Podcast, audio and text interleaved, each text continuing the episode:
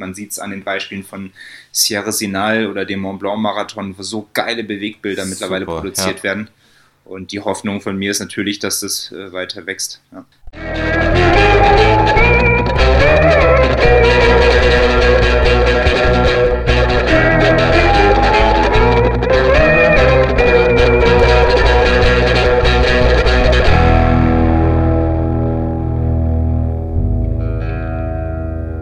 Ja, wir feiern heute Premiere in unserem ersten Interview bei Run Fiction. Unser Gast heute ist Moritz auf der Heide, einer der besten Trailrunner Deutschlands. Und ähm, den darf ich hier recht herzlich begrüßen. Hi Moritz. Ja, moin. Vielen Dank für die äh, warmen Worte und irgendwie cool, dass ich dabei sein kann. Bei solchen Sachen ähm, ja, kann man sich mal cool austauschen, ein paar neue Ideen gewinnen und macht Spaß. Ja, freut mich auch mega. Also ähm, ich finde es immer noch unfassbar, dass Flo und ich letzte Woche noch äh, über dich gesprochen haben und äh, eine Woche später sprechen wir beide miteinander. Schon irgendwie crazy. Ähm, aber Moritz, für diejenigen, die dich noch nicht kennen, ähm, darfst du dich gern nochmal vorstellen. Falls es irgendjemand gibt, der dich nicht kennt da draußen. Ja, mit Sicherheit. also in ähm, unserem Kosmos, äh, denke ich mal, bist du ziemlich bekannt. Ja, das freut mich natürlich zu hören. Ähm, ja, ich, ich versuche es mal so, ähm, so kurz und informativ wie möglich zu halten. Also mein Name ist Moritz Aufterheide, ich komme ursprünglich aus Bonn, ähm, wohne jetzt aber schon seit über vier Jahren in München und trainiere dementsprechend viel in den Bergen. Ähm, ich mache Ultra, Trail, Berglauf, was auch immer man sich da aussuchen möchte. Ähm, und habe mich so ein bisschen speziali spezialisiert auf die mittellangen Distanzen, also diese ganz dicken Bretter, die versuche ich eher zu umgehen. Ähm, ich bin jetzt mittlerweile 32 Jahre alt und äh, ja, habe vor, wahrscheinlich nochmal 32 Jahre in dem Sport zu verbringen. Ähm, war auch schon ein paar Mal, schon ein paar Mal für die ähm, Nationalmannschaft unterwegs für Deutschland. Ähm, ja, bin in der Szene mittlerweile in der Trail-Berglauf-Szene ziemlich verankert und ja, deswegen sprechen wir auch heute. Genau, das ist ein super Stichpunkt, den du mir da gibst. Ähm, äh, wir hatten ja in, der letzten Woche haben wir ausführlich äh, über die Berglauf-WM oder über die Berichterstattung der Berglauf-WM ähm, aus deutscher Sicht da mal gesprochen und ähm, reflektiert, wie das auf uns gewirkt hat, die Berichterstattung. Da würde mich jetzt natürlich gleich am Anfang dann auch interessieren, wenn wir vielleicht damit starten. Ähm, erstmal, wie kam es dazu? Ähm, wird man zu so einer WM eingeladen? Muss man sich qualifizieren? Wie war die Vor oder wie war deine Vorbereitung auf dieses Rennen? Ja, und wie war so dein Blick auf das Rennen? Also mhm. wie lief es, lief es wie geplant oder nimm uns da einfach mal so ein bisschen mit, ähm, wie das da also ich fange mal ganz fang mal ganz vorne an. Ähm, natürlich war das Rennen, weil es ja in Patagonien auf der argentinischen Seite ähm, stattgefunden hat, für alle Läufer sehr, sehr spannend. Also ich mhm. sag mal, da gab es bestimmt viele in Deutschland, die da sehr, sehr gerne ähm, mitgefahren wären. Und mhm. dementsprechend ähm, habe ich das auch als Privileg angenommen, dass ich dabei sein durfte. Und natürlich gab es dann auch viele, die versucht haben, sich zu qualifizieren dementsprechend äh, lange Zeit sich auch darauf vorbereitet haben und äh, versucht haben, sich irgendwie zu empfehlen auf eine sportliche Art und Weise. Und das ist so ein bisschen ein bisschen Knackpunkt in unserem Sport, weil du kennst es ja auch, du läufst ja selbst. Ähm, wenn du an einem Berg unterwegs bist, kann die Tageszeit entscheidend sein, mhm. ähm, da kann der Untergrund entscheidend sein. Ähm, das verändert äh, die Bedingungen von einem Rennen aufs nächste. Ne? Mal ja. ist es mehr technisch, mal, mal weniger, mal ist es heißer, mal kälter, wie auch immer. Und deswegen ist es ganz, ganz schwierig, ähm, da zu nominieren nach, ähm, ich sag mal, objektiven Kriterien, wenn man verschiedene Leistungen von verschiedenen Leuten an, in verschiedenen Rennen vergleicht. Okay, ja. Ähm, und deswegen Gibt es, ein gibt es ein Kontingent, ähm, wo nominiert werden darf? Oder ähm, ja, also das, ähm, das wird halt beschränkt von der WMRA, von der World Mountain ah, Running okay. Association. Ähm, also wir hatten ja jetzt die Kurz- und Langdistanz zusammen mhm. bei einem Wettkampf und du konntest jeweils fünf Männer und fünf Frauen für beide Distanzen melden. Okay. Also konntest praktisch mit äh, 20 Leuten an den Start gehen insgesamt. Ähm, wir waren jetzt insgesamt zu fünft vor Ort, ähm, drei Männer, zwei Frauen und wir waren alle auf der Langdistanz gemeldet. Das hat äh, verschiedene Gründe, dass wir dann nicht in einem größeren Team äh, angereist sind. Das möchte ich jetzt auch nicht groß kommentieren, weil das okay. die Entscheidungen von anderen Leuten sind. Okay. Ähm, aber auf jeden Fall was man halt sagen kann unterm Strich ist, dass es immer so ein bisschen schwierig ist. Äh, entweder man muss sich halt als Verband, also als deutscher ähm, Verband da entscheiden, ruft man ein oder zwei Quali-Rennen aus ja, mhm. und, und, sagt so, zack, bumm, die ersten beiden Deutschen, die ähm, bei dem, in dem Rennen vorne landen, die werden mitgenommen. Ja? Mhm. Ähm, egal, ob es potenziell bessere Leute gibt oder nicht. Oder man sagt, ähm, ja, ich, ich schaue darauf, wer dieses Jahr sich am besten entwickelt hat oder wer die besten Ergebnisse jetzt einfach in letzter Zeit äh, gezeigt hat. Aber ich rufe kein offizielles äh, Quali-Rennen aus, sondern schaue einfach, okay, äh, Athlet A ist in der Schweiz gestartet, hat da ein okay. mega Ergebnis gehabt und ja. Athlet B vielleicht in Italien und hat damit überzeugt. Aber das ist halt schwieriger zu verargumentieren ne, gegenüber den mhm. Leuten. Und wie lange vorher wusstest du, dass du dabei bist?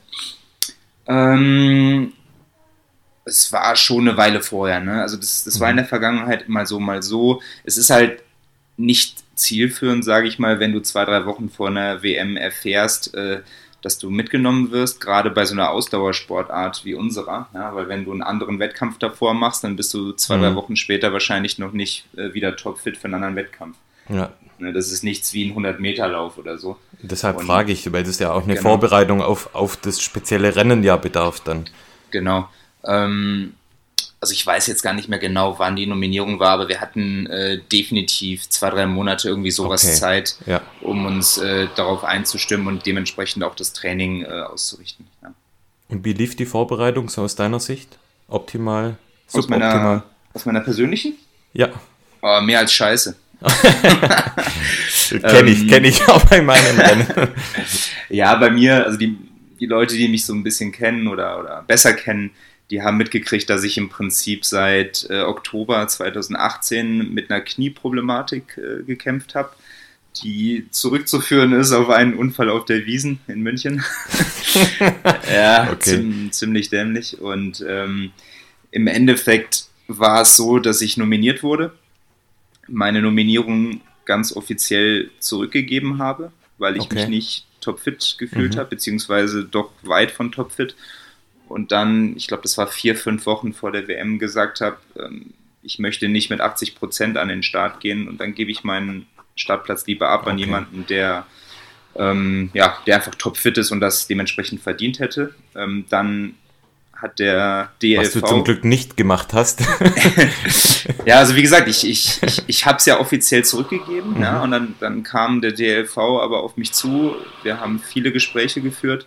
Okay ähm, haben uns zu dem Thema ausgetauscht und sind im Endeffekt dann zu dem Schluss gekommen, dass es doch besser ist, wenn ich mitfahre. Ähm, das hatte verschiedene Gründe und dann bin ich, wie gesagt, im Endeffekt ähm, mit nach Argentinien geflogen, bin gestartet und habe ja, für mich persönlich eigentlich äh, mehr als das Maximum rausgeholt. Also das, was dann ergebnistechnisch da am Ende stand, das hat mich selber sehr überrascht. War grandios, also auch aus unserer, ich sag mal, Fansicht, ähm, ähm, so wie wir da drauf geschaut haben, eine, A, eine grandiose Zeit, so aus dem, wie wir es beurteilen können und natürlich auch platzierungstechnisch ähm, ja, weit vorne. Was hatten die, was waren Starter 86 oder sowas oder auf jeden Fall über 80 ähm, und starten ja, ich sag mal, nur die Guten aus, aus allen Ländern. Äh. Ja, nicht ganz, nicht ganz. Also das muss man schon ein bisschen relativieren, wenn du da ähm, keine Ahnung, ich sag mal 100 Leute am Start hast, äh, dann kannst du so die letzten 20, 30 kannst du mindestens streichen. Das heißt, wenn äh, Flo und ich eine andere Staatsbürgerschaft annehmen würden, hätten ja, wir auch noch eine, ich, ich Chance will, Ich will da jetzt so. keine bestimmten Nationen nennen, aber ähm, ich sag mal, da, da krebsen dann schon so ein, zwei Leute hinten rum, die brauchen okay. dann fast, do fast, doppelt so lang wie die ersten, also eigentlich wie in jedem anderen Wettkampf. Ja, okay. Ähm, ja, mein Gott, ich, ich gönn's den Leuten auch, ne? aber die haben dann halt nichts mit, der, mit dem richtigen Konkurrenzkampf vorne zu tun. Aber mhm. man merkt schon über die Jahre, ich war ja 2015 das erste Mal bei einer Berglauf-WM dabei in, ähm, in der Schweiz, mhm. beim Zermatt-Marathon. Und man merkt schon, dass die, die Leistungsdichte da weiter nach oben geht. Ja, also okay. die, dieses Jahr waren bestimmt die ersten, keine Ahnung, 50 Leute schon echt von Top-Niveau. Okay, das heißt, die Vorbereitung lief so, sagen wir mal, eher suboptimal.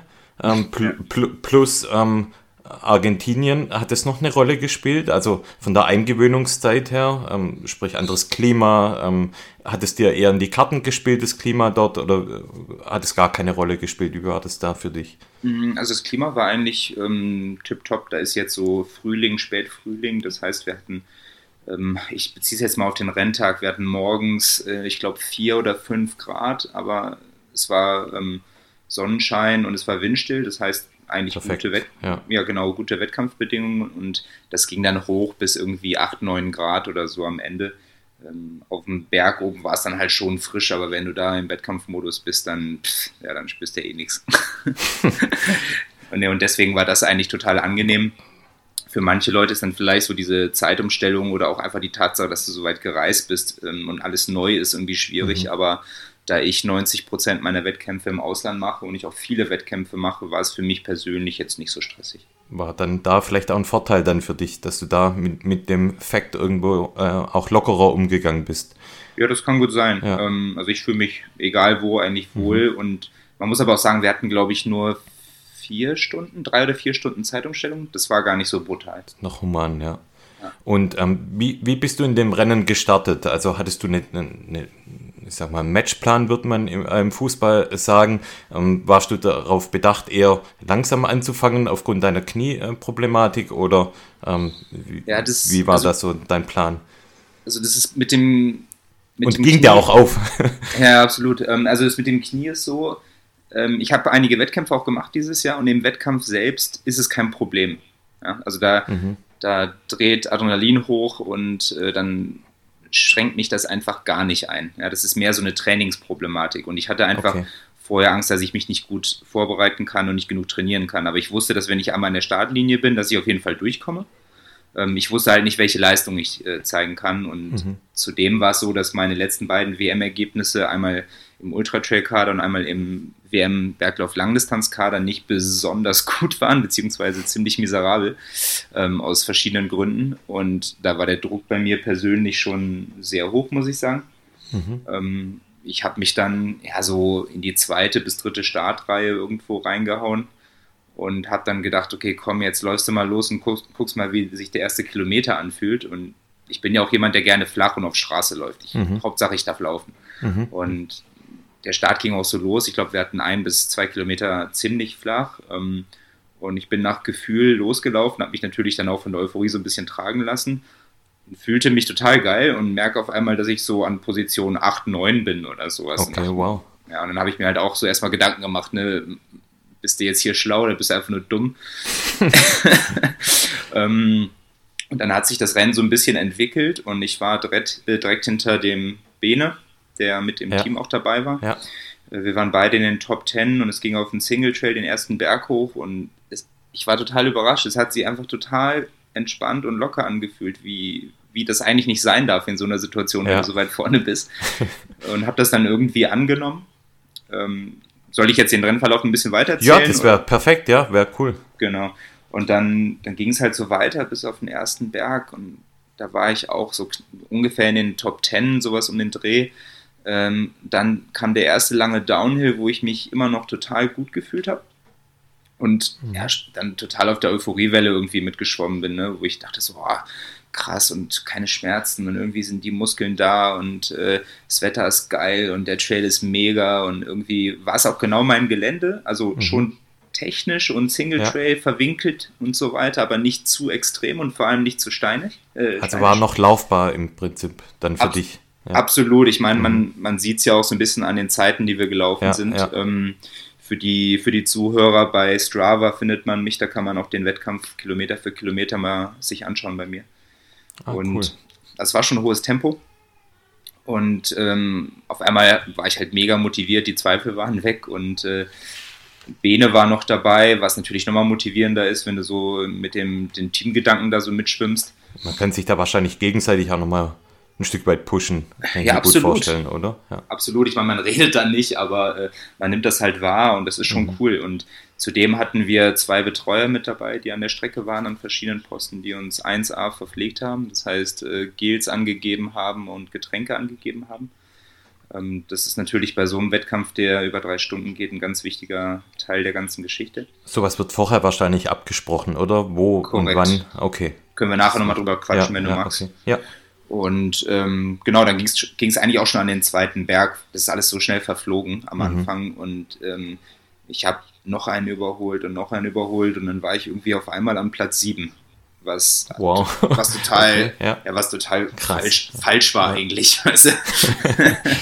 und ich, ich habe mich aber solide gefühlt und dachte mir schon so, fuck ey, das ist jetzt echt irgendwie der Lauf äh, deines Lebens oder ja. so. Und es ging, es ging halt weiter und weiter und dann waren, waren wir an der Baumgrenze am zweiten Berg, wo es dann vielleicht noch so 300 Höhenmeter waren, ähm, wo dann so die, die Schneedecke kam oben. Und ja, von jetzt auf gleich hat mir dann doch irgendwann mal jemand den Stecker gezogen. Also da, mhm. da war dann. Das geht dann relativ schnell dann bei so einem Tempo das, und bei der Anstrengung. Ist dann einfach nur asozial. Das geht dann von einer Minute auf die nächste und du denkst dir so, ey, was? Ja, gerade ging es mir dann noch so gut. Und ähm, also es war jetzt nicht so der totale, ich sag mal, Tritt ins Gesicht, aber es, es hat schon sehr weh getan. Und ähm, mhm habe mich dann aber gefangen. In der Zeit hatten mich so drei Leute, glaube ich, überholt. Ich war dann immer noch Zehnter, als ich oben auf dem zweiten Berg war. Okay, und das und war so der höchste Punkt im Rennen, glaube ich. Korrekt. Dann, ja, okay. Genau, dann hattest du mir noch so sechs, sieben Kilometer Downhill plus zwei, drei flach. Ähm, also ganz oben waren wir bei, jetzt muss ich gerade überlegen, bei 30 oder 31 von knapp 40 Kilometern. Okay. Ne? Und ähm, dann dachte ich mir doch so, boah, Wahnsinn, jetzt nur noch Downhill, das kannst mhm. du Top 10 ist drin, da hast du ja nie dran gedacht. Und ja, dann ging es in den Downhill und dann kamen direkt die Wadenkrämpfe. ähm, wo ich mir erstmal richtig in die Hose gemacht habe, weil ich halt mhm. nicht wusste, so wie, wie lang bleiben die, wie extrem werden die noch. Aber ich konnte ja. halt so ein bisschen weglaufen, musste aber deutlich rausnehmen an Tempo. Dann sind nochmal zwei oder drei Leute an mir vorbei. Zwei Leute, genau, dann war ich auf Position 12 habe mich dann aber nach dem ersten Kilometer im Downhill ähm, ziemlich gut fangen können. Dann waren die okay. Krämpfe weg. Und dann habe ich eigentlich sehr konstant durchlaufen können bis zum Ziel, ohne jetzt irgendwie noch Riesensprünge machen zu können. Also ich, einer hat mich mhm. noch überholt, sodass ich dann am Ende 13. war. Ähm, aber da war jetzt irgendwie nicht so der totale Überlebenskampf. Also mhm. Zumindest war es kontrollierter Überlebenskampf, sagen wir es mal so. Okay. Also ich, ich, hätte keine Sekunde schneller laufen können, aber ich hatte auf den letzten Kilometern auch keine Angst mehr, dass, dass es mich noch total zersäbelt. Ja, so. okay. Also man konnte es dann auch abschätzen, okay, jetzt, ähm, das reicht mir noch hinten raus. Ja, zumindest ja. so, dass du, du, du hast dann so Gedanken wie, ja, okay, vielleicht holen dich noch zwei Leute, aber scheiß drauf, ey, dann bist du mhm. immer noch mhm. in den Top 15. Immer noch ein geiles Ergebnis, ja. Genau, und das war für mich halt dann doch schon sehr, sehr befreiend und die letzten anderthalb Kilometer, die verlaufen dann in dem, in dem kleinen Städtchen, wo man auch gestartet ist. Und da konnte ich ewig weit nach hinten zurückschauen und habe halt gemerkt, okay, da kommt keiner kommt mehr. Niemand mehr. Und das ist natürlich eine Sache, die echt fein ist, weil ich dann die letzten vier, fünf Minuten ähm, sehr, sehr genießen konnte. Da waren auch ähm, einige Leute an der Strecke, die einen dann noch so angefeuert haben und dementsprechend geil war dann auch der Zieleinlauf. Ja, super. Ich kann es mir richtig vorstellen. Also super cool auch, dass du uns da äh, mitnimmst so, und äh, für mich äh, irgendwo beruhigend, dass es auch auf dem Niveau äh, solche Schmerzen gibt. Und Ach, ähm, das, das sage ich dir, ey. Das, also ich, ich leide in jedem meiner Rennen so brutal. Das, das ist ja bei jedem gleich. Ich leide halt ja. einfach nur mit ein, zwei kmh äh, schneller, ja. Das, ja. das war's. Also die Schmerzen sind dieselben.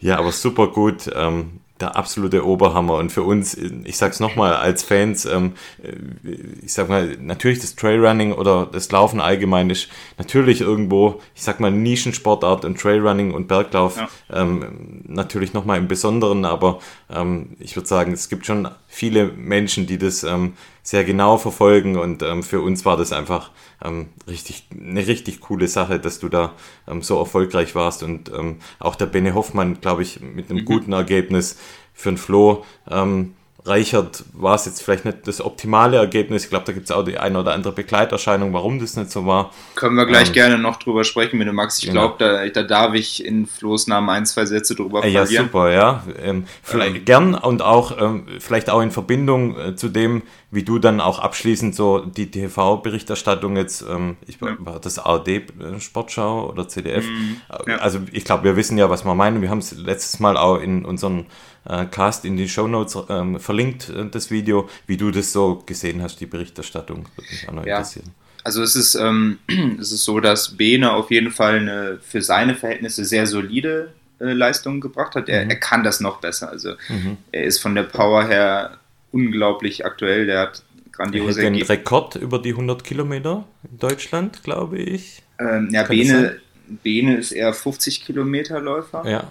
Und ähm, war auch da bei der WM, äh, EM oder WM? Ne, WM ist es gewesen sein. Ähm, und äh, hat auch grandiose Bergmarathon-Ergebnisse gehabt dieses Jahr. Er hatte einfach nicht die hundertprozentige mhm. Energie an dem Tag und das Technische ist dann vielleicht auch nicht so ganz seins, obwohl er sich mhm. da super gut geschlagen hat. Und äh, deswegen war der 21. für ihn total, ähm, total zufriedenstellend, mhm. sage ich mal. Auch wenn wir wissen, dass er noch mehr drauf hat, auf ja. jeden Fall. Und ja gut, Flo, ähm, der hat einfach brutal gekämpft. Also er hat mhm. sich äh, ja, ähm, ein paar Wochen davor einen Bänderriss äh, geholt. Und ist Wo, im Prinzip, am Knöchel oder am, am Oberschenkel? Ähm, am, nee, am, äh, am Fuß unten. Ah, okay. Und ist im Prinzip mit einem Bänderriss gelaufen. Ah, ja, okay. Und dazu, dazu kam, dass er dann auch noch schön krank geworden ist in der Woche davor. Ähm, also pff, erstmal Chapeau, dass er überhaupt an den Start gegangen ist. Gemacht hat, ja. Genau. Ähm, aber er hatte halt die Fitness, ne? das wussten wir mhm. auch, weil er bis dahin mhm. einfach eine grandiose Saison hatte und der Arzt hat halt gesagt, ja, laufen können sie schon, aber sie haben natürlich auf eigene Gefahr dann Risiko, dass es dann äh, wieder aufreißt. Ne? Ja. Ähm, und das hat er halt in Kauf genommen. Zum Glück hat er jetzt nicht dafür zahlen müssen, das ist äh, weiterhin gut verheilt, aber dementsprechend konnte er natürlich dann im Wettkampf äh, auf keinen Fall das leisten, was er sonst imstande ist. Und äh, also wenn wir alle unsere Top-Leistungen abgerufen hätten, dann ja, dann wäre auf jeden Fall was ganz vorne mit drin mhm. gewesen, auch im, im Team-Modus. Teamergebnis ja. dann, ja. Aber wie gesagt, so ist das manchmal und im, im Endeffekt, wenn man sich den Flo anschaut, der war schon so oft bei der WM dabei, der hat immer grandiose Ergebnisse gehabt, dann da war auch einmal ein bisschen weiter hinten landen die grandiosen Ergebnisse kommen auch ganz sicher wieder. Also ich kann das sehr gut ja. nachvollziehen. Ähm, ich hatte dieses Jahr auch einen Bänderriss und äh, war dann am Eiger am Start, obwohl es eigentlich auch noch sehr knapp war. Also ich kann das hundertprozentig nachvollziehen. A, die Stabilität fällt halt im Fuß und gerade wenn es dann ein bisschen technisch wird, ähm, sei es im Uphill, sei es im Downhill, ist natürlich unglaublich schwierig. Und dann ja, es ist eine Vertrauensfrage auch vom Kopf dann, ne? Genau, und dann wird, wird da natürlich das, die Luft natürlich immer dünner auch in diesem ähm, Leistungssegment, ähm, wo ihr euch äh, bewegt. Da sind natürlich solche Nuancen noch viel entscheidender. Ja, müssen wir mal schauen. Also ich denke mal, das wird jetzt gut verheilen. Er läuft ja auch schon ja. wieder, war auch schon wieder am Berg und äh, ich, ich, ich, schätze ihn ja auch sehr als Läufer. Wir kennen uns ja schon seit der WM in Zermatt 2015.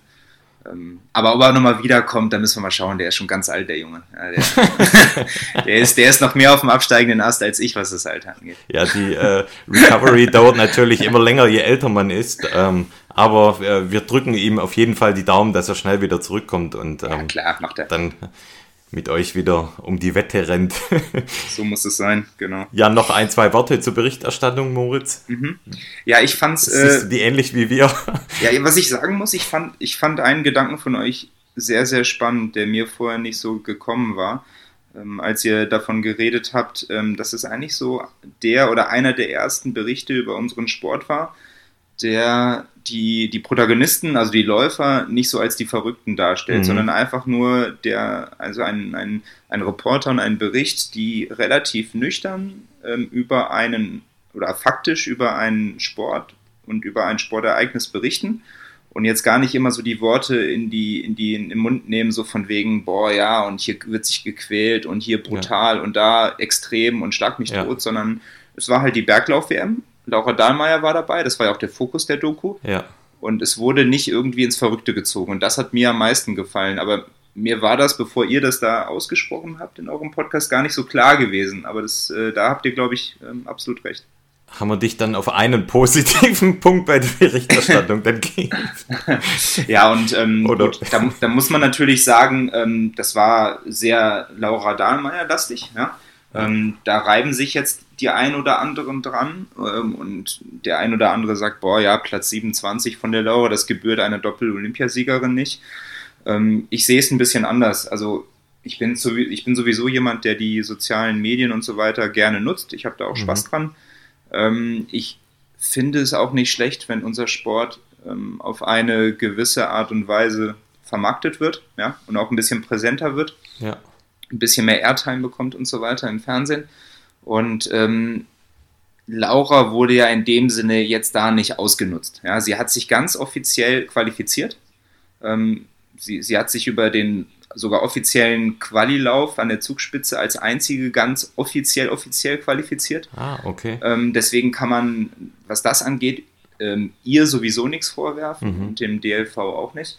Und ich meine, es ist ja absolut logisch, ähm, dass wenn eine Laura Dahlmeier dann so einen neuen Sport anfängt, bei einer WM dabei ist, dass da irgendwelche Medien drauf springen. Mhm. Ne? Und ähm, ich fand es angenehm, der Reporter war sehr nett, ähm, er hat uns auch durchaus mit eingebunden, hat aber auch von Anfang an gesagt, dass es halt eine kleine Doku über sie sei. Und mhm. äh, deswegen finde ich es jetzt auch nicht störend, dass wir die kleine Protagonistenrolle nebenbei ähm, haben. Aber wo ich euch auch zustimmen muss, es wäre natürlich schon schön gewesen, wenn wir ein bisschen mehr Zeit gekriegt hätten. Ähm, vielleicht ist das aber auch wieder ein Türöffner mit der Doku, dass dann zukünftig neue Reportagen entstehen, die dann wieder mehr einen Fokus auf, äh, auf den gesamten Sport legen und sich jetzt nicht an einem äh, Athleten festhalten, der sowieso schon bekannt ist. Ähm, ja. Deswegen bin ich im Großen und Ganzen eigentlich, ähm, ja, habe ich, hab ich eine positive Meinung ja. zu dieser Geschichte.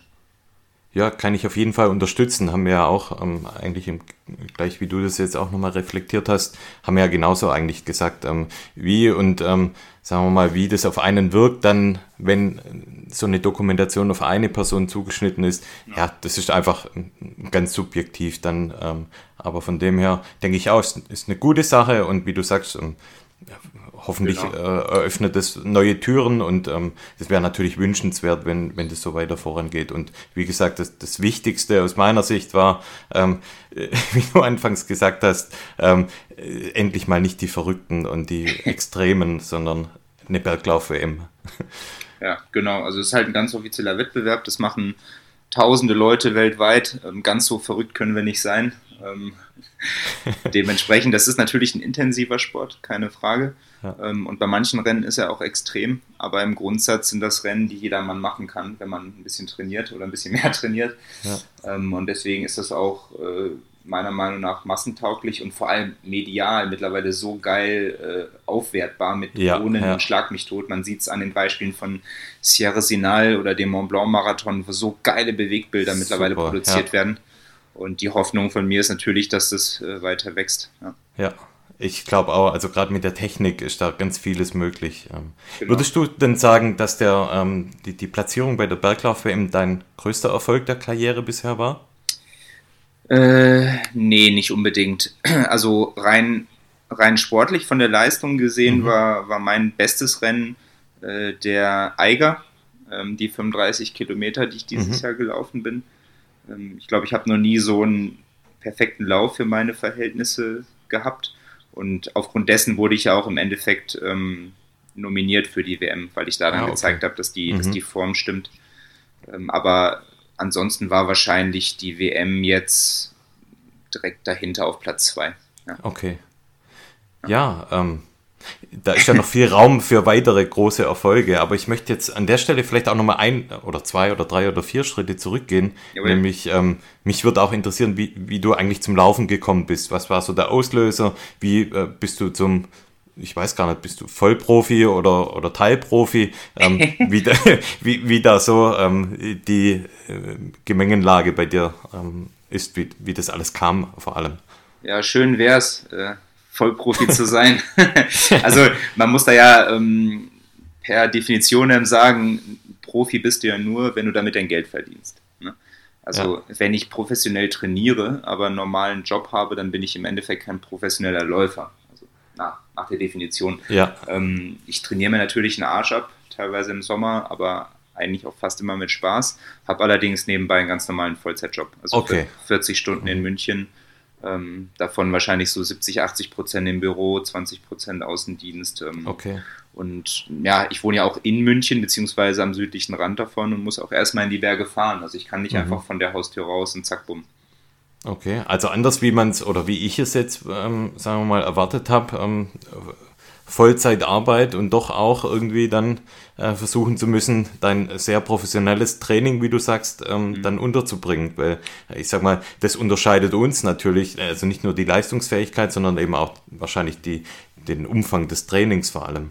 Ja klar, also ich meine, in einem normalen Trainingsjahr, wenn ich äh, ohne Verletzung bin, dann komme ich auf einen Wochenschnitt von ungefähr 100 Kilometern ähm, okay. aufs, aufs, komplette Jahr gerechnet. Mhm. Ne, also da gibt es dann Wochen, die haben 200 und da gibt es Wochen, die haben vielleicht nur 20, weil gerade ein Wettkampf war.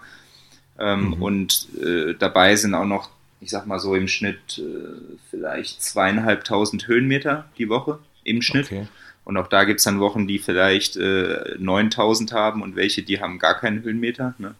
Und wenn man das mal im Schnitt betrachtet, ist das schon sehr viel. Und Auf jeden Fall, vor allem äh, vor dem Hinblick, wie du sagst, dass du 40 Stunden die Woche arbeitest. Also das heißt, da braucht es genau. wahrscheinlich auch eine gute Struktur äh, und Trainingsplanung dann dahinter. Ja, äh, als Single aktuell traurigerweise ist es relativ easy. Aber also an alle Damen, an alle hübschen Damen. ein, ein dreister Aufruf in eigener Sache, nein, nein. Ähm, Ihr könnt euch ja mal bewerben. Schickt ähm, erstmal uns die Bilder zur Vorauswahl. nee, aber auf jeden Fall ist es als Single natürlich ein bisschen leichter, weil du einfach deinen Alltag äh, neben dem Beruf gestalten kannst, wie du willst. Ne? Ja. Ähm, wenn du in einer Beziehung bist oder verheiratet bist und schon Kinder hast und so, ähm, ist das alles nicht unmöglich. Ja, ich, ich kenne super Beispiele von Leuten, die das wunderbar kombinieren, ähm, aber es macht es natürlich nicht leichter. Ja. Und dann muss man auch den Willen haben und muss sich deutlich mehr strukturieren, als ich das jetzt mache in meinem mhm. Alltag. Ähm, aber ich muss natürlich auch planen. Ne? Also ich, ja. ich, ich, will mich ja auch nicht sozial komplett abkapseln und äh, keine Freunde mehr haben. Das heißt, ich, ich muss schon gucken, wie ich den Vollzeitjob, ähm, das äh, Feierabendbier mit einem Kumpel und halt die intensiven sportlichen Sachen, wie ich die irgendwie verbinde. Und das, ist, das heißt, es gibt es dann schon bei dir auch noch, dass du, sagen wir mal, abends auch mal ein Bierchen trinkst und ja, äh, ich, nicht äh, nur ähm, Matcha-Tee oder. äh, ja, ich, ich habe gerade hab eins offen. ah, sehr sympathisch. Ähm, ja, das, das, muss halt jeder für sich selber definieren. Ne? Ich, ich habe auch ja. volles Verständnis, wenn Leute sagen, nee, ich trinke ähm, keinen Alkohol und so weiter und so fort. Ähm, und ich sag mal, die, die exzessiven äh, Abende, die sind bei mir schon sehr selten. Das ist auch mhm. richtig so. Ne? Aber dieses Genussbier. Auch du wirst älter. Korrekt, korrekt. aber das, äh, das Genussbier oder den Genusswein und so weiter, den, ja. den gönne ich mir, wann auch immer ich das haben will. Ähm, und ernährungstechnisch, na klar, im Großen und Ganzen ernähre ich mich schon sehr gut, aber ich habe wirklich ganz wenige No-Gos. Also mhm. ich, ich finde es schwer, sich da einfach auf Dauer so selbst zu selbst geißeln und ähm, ja, da ein bisschen, ein bisschen Spaß muss dabei sein, das hält auch den Kopf mhm. frei und äh, motiviert dich auch noch ein bisschen mehr und das gleicht sich dann wahrscheinlich wieder aus. Okay. Ähm, wie ist es beim Training bei dir? Hast du einen Gesamtjahresplan, ähm, Trainingsplan oder orientierst du dich an äh, Wettkämpfe, die dann kommen, dass du, sagen wir mal, was weiß ich, einen acht Wochen Trainingsplan vor, vor dem Eiger hast und dann wieder den nächsten Trainingsplan oder, oder wie ist das bei dir gelagert?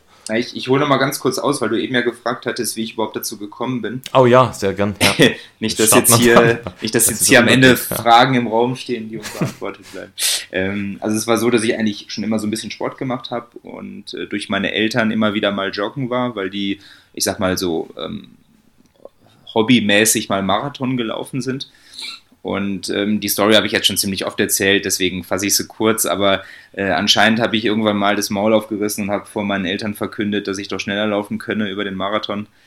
Ähm, und ja, das habe ich dann halt erstmal nicht weiter verfolgt, aber irgendwann kam mein Vater dann wieder an und meinte, ja, was ist denn jetzt? Äh, jetzt, jetzt, jetzt, jetzt, hast du schon so groß getönt. Ne? Und äh, da, da lag halt die, die Bestzeit von meiner Mama, die äh, von den beiden ein bisschen schneller war im Endeffekt, bei 3,18. Oh. Und das ist jetzt zumindest ja. mal sportlich, ja. Also das, das, ja. das läuft niemand einfach so aus der Hüfte, der, ja. der sonst nicht laufen geht. Und ja, das hat mich dann so ein bisschen bei der Ehre gepackt damals, das weiß ich noch. Und dann habe ich angefangen mehr zu machen und bin dann während des Studiums in Bayreuth, ich glaube 2009, meinen ersten Halbmarathon gelaufen. Und mhm. 2010 bin ich dann im Auslandssemester in, in Kanada, bin ich rüber nach Detroit gefahren und habe da meinen ersten Marathon gemacht. Und ah, okay, das war dann so mit 22, 23 sowas? Das muss ich gerade überlegen, Oder? das war 2010, da war ich äh, 23, ja. genau. Ja, okay. ja. gerade 23 geworden ähm, und war gar, noch gar nicht so lange in diesem Laufzirkus ähm, und habe auch ja, so mehr schlecht als recht trainiert, wusste da noch nicht so viel drüber und bin es dann aber in 2,52 gelaufen. Wow. Ähm, ja, was okay. mich selbst sehr überrascht hatte. Ich habe ja, bin danach erstmal in so ein kleines Loch gefallen, bin ein halbes Jahr, glaube ich, gar nicht gelaufen, ähm, weil das damals für mich schon sehr intensiv war, sowohl für den Körper als auch für den Kopf. Mhm. Und ähm, bin dann aber zum Glück wieder zurückgegangen zum Laufen, habe es weiter verfolgt. Und 2012 ähm, kam, kam es so, dass ich in München war, da ein Praktikum gemacht habe und dann kam ein Kumpel auf mich zu, der meinte, äh, du, ich habe einen Startplatz für den Transalpine Run. Äh, der Lauf wird den meisten Leuten was sagen, ähm, aber das sind ungefähr ja, 250 bis 300 Kilometer über die Alpen mit 16.000 Höhenmetern oder so innerhalb von einer Woche. Also ne, das war dein zweiter oder dritter offizieller Lauf dann? Lass es den fünften, sechsten gewesen sein. ja, kann man mal machen. auf, auf jeden Fall war es der erste Trail slash Berglauf, ja, was eigentlich, also blöder und bescheuerter geht es eigentlich nicht. Ne? Und äh, ich, ich bin dann da gestartet ähm, im Team und bin es auch komplett durchgelaufen. Hab danach natürlich äh, höllische Knieschmerzen und alles gehabt, weil mein Körper überhaupt nicht darauf vorbereitet war. Aber ich fand es halt so geil, dass es ähm, Mhm. ja, dass ich mich für nächstes Jahr, also fürs nächste 2013 direkt wieder angemeldet habe. Und da ist es dann alles so ein bisschen ausgelöst worden. Ja, ähm, okay. Dann bin ich 2013, Ende des Jahres, nach Australien gegangen, ähm, um meinen Master zu machen. Und habe da einen lokalen Läufer kennengelernt, der mir das erste Mal so richtig gezeigt hat, wie hart man überhaupt trainieren kann. Ja, das war mir vorher gar nicht ah, bewusst. Okay, ja. Äh, da habe ich einen Riesenschritt gemacht in dem Jahr und äh, deswegen würde ich sagen, so seit äh, vielleicht Anfang 2014 bin ich auf einem groben Level, was dem entspricht, wo ich jetzt auch bin und wo ich das als Leistungssport irgendwie verfolge. Also ich, ich habe mich bestimmt verbessert in der Zeit, technisch und auch noch ähm, von der Power aber so seit, ja, ich würde jetzt sagen, knapp fünf Jahren, vier, fünf Jahren bin ich, äh, also ist es gefühlt der gleiche Sport gewesen. Ja. Und dann die Trainings immer selber gestaltet oder Hast du dir Input von außen geholt, Literatur ja. oder Internet oder, oder wie war das oder wie ist das bis heute? Klar, am Anfang, wenn du da äh, Feuer gefangen hast und das war bei mir einfach so, ne? ich, ich habe früher auch mal Fußball gespielt und habe dann gemerkt, dass mir die Lauftrainings mehr Spaß machen als das freie Kicken am Ende, was natürlich dann seltsam ist. Und aber bei mir genau andersrum. ja, genau, bei den meisten ist es andersrum. Ja. Ähm, aber so habe ich dann halt gemerkt, okay, das ist mein Sport und dann saugst du wie ein Schwamm alles auf. Ich habe natürlich ja keine Ahnung, beim Transalpin habe ich dann alle möglichen Leute angesprochen und gefragt, was die so machen und habe ja. natürlich ohne Ende recherchiert im, im Internet und äh, wahrscheinlich war ich auch dann ab und zu mal richtig nervig gegenüber anderen, weil ich einfach zu viele Fragen gestellt habe. Aber mhm. so, so kommst du halt weiter und ähm, habe mir dann Pläne mal selber geschrieben, habe auch 2000, oh Gott, wann waren das? Ähm, 14, 15 habe ich mal ein Jahr lang einen Trainer gehabt oder anderthalb Jahre. Aber im Prinzip bin ich jetzt seit drei, vier Jahren ohne Trainer und auch ohne Trainingsplan. Ah, okay. Ähm, ich, ich, mag diesen Freigeistgedanken da so ein, so ein bisschen. Also ich, ich, ich lebe jetzt nicht komplett in den Tag. Ich habe schon so meine, ich sag mal, wöchentlichen Ziele. Die, das wollte ich gerade fragen, gibt es ja. so eine Wochenregel? Ja, so, ja, so kleine Regeln gibt es schon, die ich versuche zu verfolgen. Also ich sag mal, in einer normalen Woche irgendwie im Sommer versuche ich mindestens 100 Kilometer zu laufen. Ähm, und ich will mindestens zwei intensive Einheiten haben und mhm. mindestens eine lange. Ähm, und, und lang würde bei dir bedeuten? Alles ja, dass ich einfach, aufwärts? Dass ich für ein paar Stunden einfach in die Berge gehe. Also das kann sein, dass ich dann eine vier, fünf oder sechs Stunden Tour in den Bergen mache. Und je nach Gelände kommen dann halt, keine Ahnung, zwischen, zwischen 25 und 50, 60 Kilometer zusammen. Okay, und dann immer laufend oder darf das in der langen Einheit dann zum Beispiel auch mal ein, ein schnelles Wandern sein mit Stöcken oder wie jetzt im Winter vielleicht? Ich habe dich jetzt schon mal äh, auf den sozialen Medien auf Skiern gesehen, auch schon mal. Mhm. Ähm, machst du da einen Unterschied oder ist die lange Einheit wirklich dann auch immer die Laufeinheit? Ähm, also die lange Einheit, weil ich jetzt eben gesagt habe, zweimal intensiv, einmal lang, das widerspricht sich auch nicht. Ja? Also die, die lange darf auch intensiv sein. Mhm. Ähm, bin auch okay. der Meinung, dass, einen, dass einen, einen am meisten weiterbringt. Ähm, man leidet dann natürlich extrem, aber du hast einen unglaublich hohen Trainingseffekt. Ähm, aber es ist natürlich in der Natur der Sache, dass du, wenn du vier, fünf Stunden an steilen Bergen unterwegs bist, dass du dann nicht die ganze Zeit läufst. Also mhm. das macht auch ein Kilian nicht, das macht kein Luis Alberto. Ja. Äh, die gehen alle mal ins Powerhiken über. Und dementsprechend ist das bei mir natürlich genauso. Und ich bin dann auch nicht dogmatisch. Und wenn ich an irgendeinem neuen Gipfelkreuz stehe und die Sicht geil ist, dann sage ich mir jetzt auch nicht, für den Trainingseffekt wird direkt durchgelaufen, sondern mhm. dann bleibe ich auch mal zwei, drei Minuten stehen, mache ein Foto und freue mich kurz und dann geht es halt weiter. Ähm, okay. Und so sieht das dann halt aus. Und aber es ist schon so, dass ich jetzt nicht aufschreibe, was ich diese Woche vorhabe. Also ich, ich schreibe das noch nicht mal für die nächsten sieben Tage hin. Und ich, also so als, als Standard oder als Beispiel, ähm, es läuft so, ich gehe irgendwie abends ins Bett und denke mir, oh, morgen früh könntest du mal irgendwie zehnmal äh, Intervalle machen oder irgendwie sowas. Ja, ne? ja. Dann stehe ich morgens auf und denke mir so, boah, nee, vergiss es. Ne? und ähm, und mach, da mache ich gar nichts. Ne? Dann gehe ich erstmal auf ja. die Arbeit und komme dann von der Arbeit nach Hause und denke mir so, boah, ja, jetzt machst du aber die Intervalle. Dann gehe ich raus und fange an zu laufen und merke, boah, nee, scheiße, irgendwie immer noch nicht so.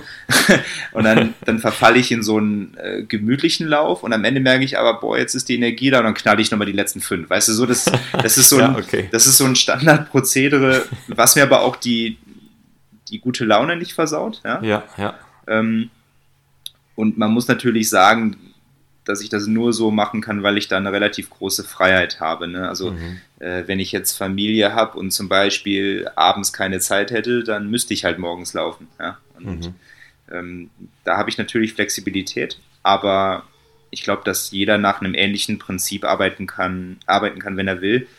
Ähm, ich kenne aber auch viele Leute, die brauchen einfach die Struktur von die einem Struktur, Plan. Ja. Ja, und da habe ich auch völliges Verständnis für ist eigentlich ganz spannend bei dir, dass du auf der einen Seite so, sagen wir mal, sehr situativ mit deinem Training umgehst, aber auf der anderen Seite doch dann sehr ähm, strukturiert sagst, äh, zwei Einheiten intensiv, eine lang und dann ganz egal, wie sich das ergibt, aber bei dir ist es dann nicht so, dass du sagst, ah ja, jetzt lasse ich es komplett weg, sondern die kommt dann halt. Ja, genau. Dann, wenn, also dann, wenn es dir halt, ähm, wenn es dir reinpasst, aber es kommt dann irgendwann, hat, hat man so das Gefühl, wie du das schilderst, irgendwann kommt dann auf jeden Fall die Zeit. Ja, und wenn ich Pech habe, habe ich es halt vier Tage vor mir hergeschoben, dann kommt die ganze Kacke am Ende der Woche. nee, also ich, ich, ich habe ja Bock. Ne? Also ähm, ich, ich kann mich gut quälen und ich quäle mich auch gerne, sonst mhm. äh, würde ich nicht so viel und so schnell laufen. Und ich habe diese, ich sag mal, Geilheit darauf auch jetzt nach äh, acht, neun Jahren immer noch nicht verloren. Und das ist das Wichtigste. Und bei mir ist es, ist es auch so, ich, wenn ich morgens aufstehe, dann ist die Frage nicht, äh, die ich im Kopf habe, äh, gehe ich heute laufen? Ja? Sondern wann? Sondern, genau, korrekt. Ja, sondern, sondern wann und wie schnell ja. oder, oder wie lange. Ne? Also das ist genau wie Zähneputzen. Obwohl, ist es jeden Tag bei dir laufen? Also nicht Zähneputzen. äh, ich wollte gerade sagen, so Zähneputzen tue ich immer zwei Minuten. Also da zwei Sekunden würden nichts äh, würden bringen und zehn Minuten wahrscheinlich auch nicht mehr. Ähm, nee, genau, ich ähm, gehe schon fast jeden Tag laufen. Ich mache auch im Sommer eigentlich kein Alternativtraining. Mhm. Das heißt, ich bin nur ganz selten mal auf dem Rennrad. Ähm, und ansonsten sind es mindestens sechs Tage die Woche, wo ich laufe. Und an manchen Tagen können es halt auch mal zwei Einheiten sein. Das passiert auch manchmal. Ne, dass, okay. ich, dass ich morgens einen ruhigen Zehner mache und dann vielleicht am Nachmittag nochmal 10, 12 Kilometer Tempolauf oder so. Ähm, Im Winter kommen dann, wie du eben gesagt hast, auch mal so Skitouren dazu. Ähm, das finde ich sehr spannend und macht mir richtig Spaß. Aber im Großen und Ganzen bin ich ein Läufer und wenn ich ja, laufen kann, dann gehe ich laufen. Und ähm, was machst du lieber, Intervalle oder ähm, so klassisches Fahrtspiel, wenn du eine schnelle, ähm, harte Einheit machst? Was ist da? Scheiden sich die Geister. ähm, also ich bin kein großer Fan von Intervallen, muss ich ganz ehrlich sagen. Mhm. Ähm, ich tue, tue, mich da sehr schwer. Ähm, wenn überhaupt, mache ich sie meistens im Winter auf dem Laufband. Ähm, okay. Weil es im Winter in München draußen sehr schwer ist, intensiv, also schnell zu laufen. Dann rutscht du nur rum auf dem halbgefrorenen ja. Boden. Und deswegen gehe ich im Winter für die intensiven Sachen ähm, ins Fitnessstudio aufs Laufband. Und dann ist es einfach vom Kopf her leichter, wenn du äh, eine Abwechslung immer hast und wenn du jetzt nicht mhm. eine Stunde im selben Tempo äh, einfach läufst. Mhm. Und da macht es mir sogar Spaß, aber ähm, über den kompletten Sommer hinweg, also wenn du da bei Strava reinschauen würdest, dann findest du vielleicht ein oder zwei Läufe über das gesamte Jahr, was du als Intervalle bezeichnen könntest. Und der Rest bei mir ist eigentlich entweder ein harter Tempolauf, ja, also irgendwas mhm. zwischen 10 und 20 Kilometern, wo ich einfach. die, Tempo dann. Genau, wo ich die ganze Zeit einfach an der Schwelle bin, wo ich gerade noch so klarkomme. ähm, oder ich mache ab und zu mal so eine Art Fahrtspiel, Fahrtleck, wie du gerade gesagt hast, äh, wo ich, das mache ich vor allem lieber am Berg, wo ich ja, dann okay. irgendwie die äh, verschiedensten Passagen nutze, um hier mal Druck zu machen oder da mal zu entspannen. Und äh, ultimativ ist es bei mir aber so, dass ich äh, Wettkämpfe nutze, um mich auf andere Wettkämpfe vorzubereiten. Ah, okay. Also ich, ich äh, bin sehr gerne an sehr vielen oder bei sehr vielen Wettkämpfen dabei. Apropos ähm, Wettkämpfe, ja. was ähm, gibt es da schon eine Planung für nächstes Jahr?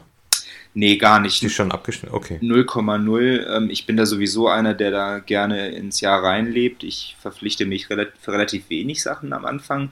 Und äh, aktuell ist es so, dass ich äh, jetzt auch nach der WM und nach dem zweiten Rennen, was ich dann noch hatte bei dem äh, Oman bei UTMB, ähm, dass ich mir jetzt einfach nochmal Zeit für mein Knie nehmen muss. Das will ich auch gar mhm. nicht verschweigen. Also ich habe gerade äh, immer noch ähm, eine Problematik da. Das ist nichts Strukturelles, also nichts, was äh, dauerhaft bleibt, aber da ist einfach eine Reizung und eine kleine Wassereinlagerung. Mhm. Und ja, ich, ich habe jetzt die Ansage vom Doc, dass ich vier Wochen nicht laufen soll. Und das werde ich okay. auch versuchen einzuhalten. okay. Und werde dementsprechend. Leider keine Oktoberfestwoche jetzt ja. Oktober, wie du es irgendwie ausgleichen könntest. Nee, also da muss ich jetzt echt äh, die Haxen ruhig halten und werde werd ein paar Skitouren machen und ich hoffe, dass es okay. nicht wehtut. Und wenn es wehtut, dann muss ich halt komplett pausieren. Und ich werde mich erst für Wettkämpfe anmelden bzw. verpflichten, wenn ich das Gefühl habe, wieder zu 100 Prozent äh, trainieren zu können. Okay. Gibt es eine Bucketlist bei dir an Rennen, die du noch ähm, erleben möchtest? Also keine verschriftlichte. ähm, bei mir ist es eher andersrum. Ich, ich habe einen Riesenspaß daran, Rennen in neuen Ländern zu machen, wo ich noch nicht war. Ja. Und deswegen ist es eigentlich immer eher so, dass ich mir fürs kommende Jahr eine Liste von Ländern mache, die ich gerne bereisen würde und dann recherchiere ich, wann und wo es dort Rennen gibt. Ah, okay. Ja, und also es gibt natürlich so noch so zwei, drei, die ich sehr, sehr gerne mal machen würde, aber es gibt jetzt kein Rennen, wo ich sage, da muss ich in meinem Leben unbedingt noch hin. Das gibt's nicht. Ja, verrätst du uns die, die zwei, drei Rennen? So ich, muss ich jetzt selbst überlegen, aber ähm, also ich würde schon gerne mal den Mont Blanc Marathon machen. Mhm. Ähm, obwohl ich jetzt in, in Chamonix beim UTMB schon ein paar Mal gestartet bin. Ja, wir haben uns schon zweimal angemeldet, der Flo und ich, und äh, haben beides Mal sind wir nicht gelost worden. Ja, Aber bei dir wäre es ja dann kein Los, äh, bei dir wäre es ja über Leistung dann wahrscheinlich. Ja, ich habe ich hab das Glück, dass ich, oder das heißt Glück, ich, ich habe es mir ja erarbeitet, aber ich habe das Privileg, dass ich über die ITRA-Punkte da ähm, reinkomme. Da würdest du da einfach einen garantierten Platz bekommen, genau. Genau, und das ist ja was ganz Offizielles auch, das ist ja nichts ja. unter der Hand. Ähm, ja, genau, aber dennoch würde ich gerne den Mont Blanc Marathon äh, mal mitlaufen, weil das, glaube ich, eine coole Strecke ist. Ähm, ich würde gerne mal bei der Trofeo Kima starten. Und. Das ist wo nochmal? Äh, boah, jetzt fragst du mich nach dem Ort, ey. Das, das muss ich gleich nochmal googeln. Okay, ähm, auf, nicht so schlimm. Das ist relativ äh, simpel bei mir. Mich haben einfach die, die Videos davon so mega gepackt okay. und äh, da reden halt alle Leute ähm, sehr hoch von und deswegen, ähm, ja, wir packen das in die äh, Serienbeschreibung, in die Episodenbeschreibung, packen wir das mit rein. Hört sich Dann gut könnt. Ihr das und, euch äh, mal anschauen. Entschuldige meine, meine fehlende Kenntnis gerade von dem Rennen. Aber.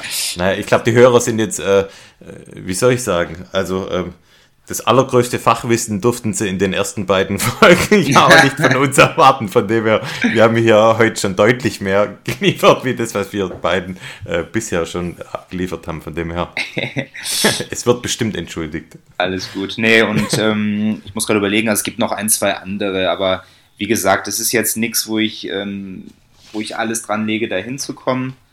Äh, und äh, dementsprechend bin ich da in, entspannt und gucke halt eher, dass ich äh, ja, auf der ganzen Welt Rennen finde, die, okay. die mich sonst noch packen. Ähm, Und die Distanz soll, soll in der Mitteldistanz bleiben oder? Ja, ich, ich bin ja schon mal auf die langen gegangen, also ja. ich, ich kenne das durchaus. Aber das ist einfach nicht mein Ding. Also es gibt verschiedene Gründe. Ja. Zum einen habe ich es nie geschafft, da eine für mich persönlich maximale Leistung zu bringen, weil ich entweder zu früh zu schnell gelaufen bin oder mit ja. der Ernährung nicht klargekommen bin. Ähm, und zum anderen regeneriert man extrem lang und das bedeutet äh, ja im Endeffekt, dass ich weniger Rennen machen kann, was mir gegen den Strich geht. Mhm. und ich habe einfach gemerkt, dass ich persönlich bei so Distanzen und äh, Rennen am besten abschneide, wo ich so, ich sag mal, zwischen zwei und vier Stunden unterwegs bin. Ja. Mhm. Ähm, also meistens so 20 bis, keine Ahnung, 50 Kilometer mit okay. immer noch ja. überschaubaren Höhenmetern, also nichts zu krasses. Und mir macht das intensive Laufen auch ein bisschen mehr Spaß. Ne? Also ich, mhm. ich, ich, laufe ja auch noch gerne einen Straßenzehner und solche Sachen. Ähm, das will ich gar nicht verschweigen. Und deswegen passt mir das so am, am besten. Cool. Ja, ähm, jetzt haben wir relativ viel besprochen.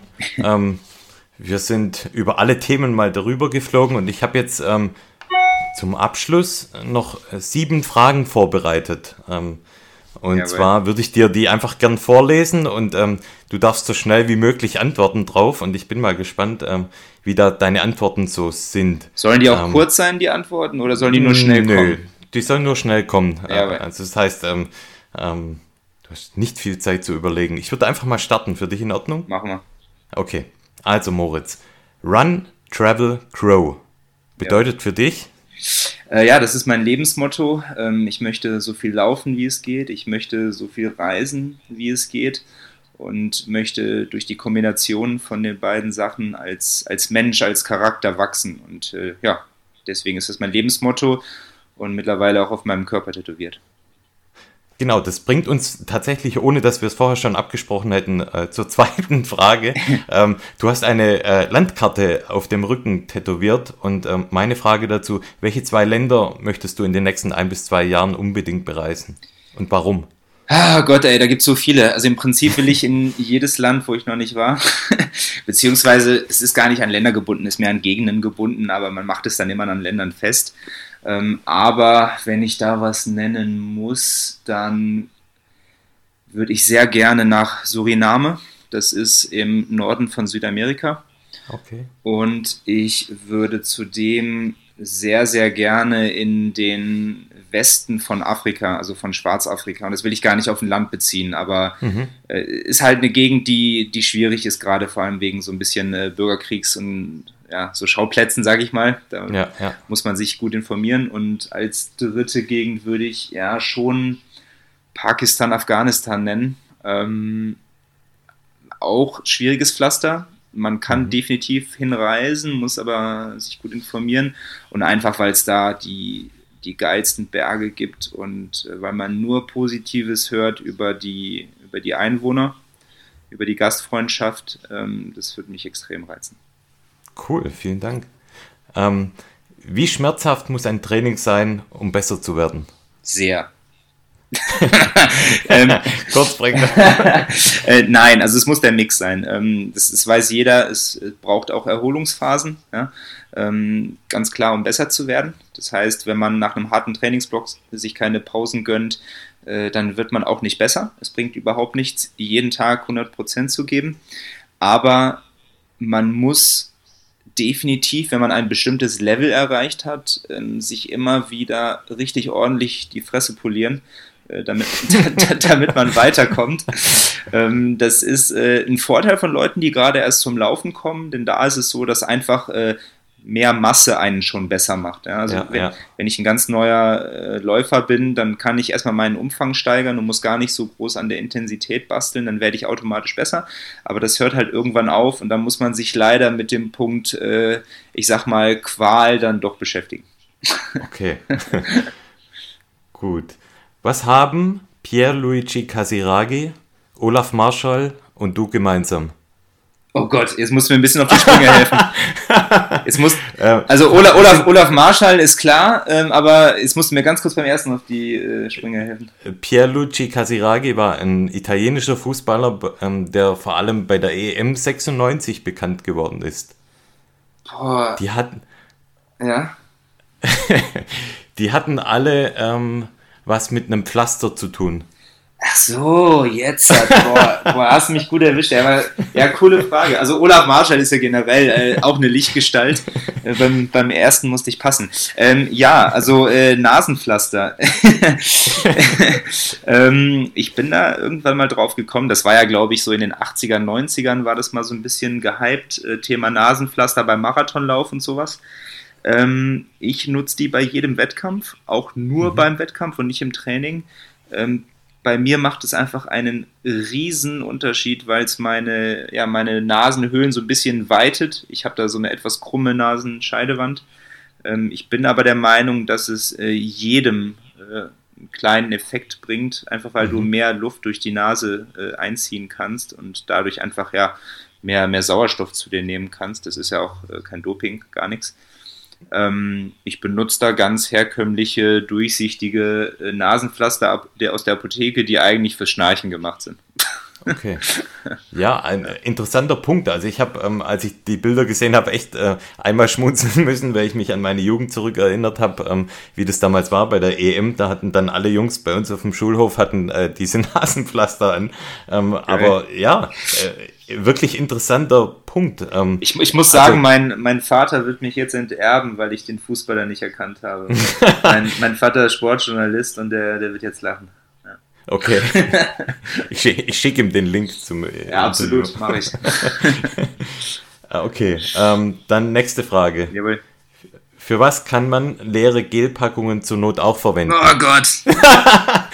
Ja, den, den äh, Zwinker habe ich verstanden. Äh, ja, soll ich, soll ich die Story erzählen? Oder? Vielleicht kannst du es mal so anschneiden. Also vor allem, vor allem sollte man sie nicht auf dem Trail liegen lassen, das mal vorab. Ja, gut. ähm, und so ein bisschen, um Infos zum Hintergrund zu geben. Jetzt beim, beim letzten Rennen, wo ich im Oman dabei war, ja, da hat es mir so zwei, drei Tage vorher ein bisschen den Magen verdorben. Äh, selbst schuld, wenn man die ganzen lokalen Sachen ausprobiert. Und dementsprechend bin ich äh, ja, pupsend äh, ins Rennen gegangen. Und wenn es dabei geblieben wäre, wäre es ja ganz schön gewesen. Aber ich musste dreimal auf Toilette groß während des Wettkampfs und ich habe ja auch immer so ein Notfalltaschentuch dabei, aber halt auch nicht mehr als eins. Ja? Und äh, ja, nach der zweiten Session war jeweils die Hälfte des äh, Taschentuchs weg und dann stand ich da, als ich dann das dritte Mal musste und hatte halt noch ein ja, leeres Gel im Rucksack mit drin.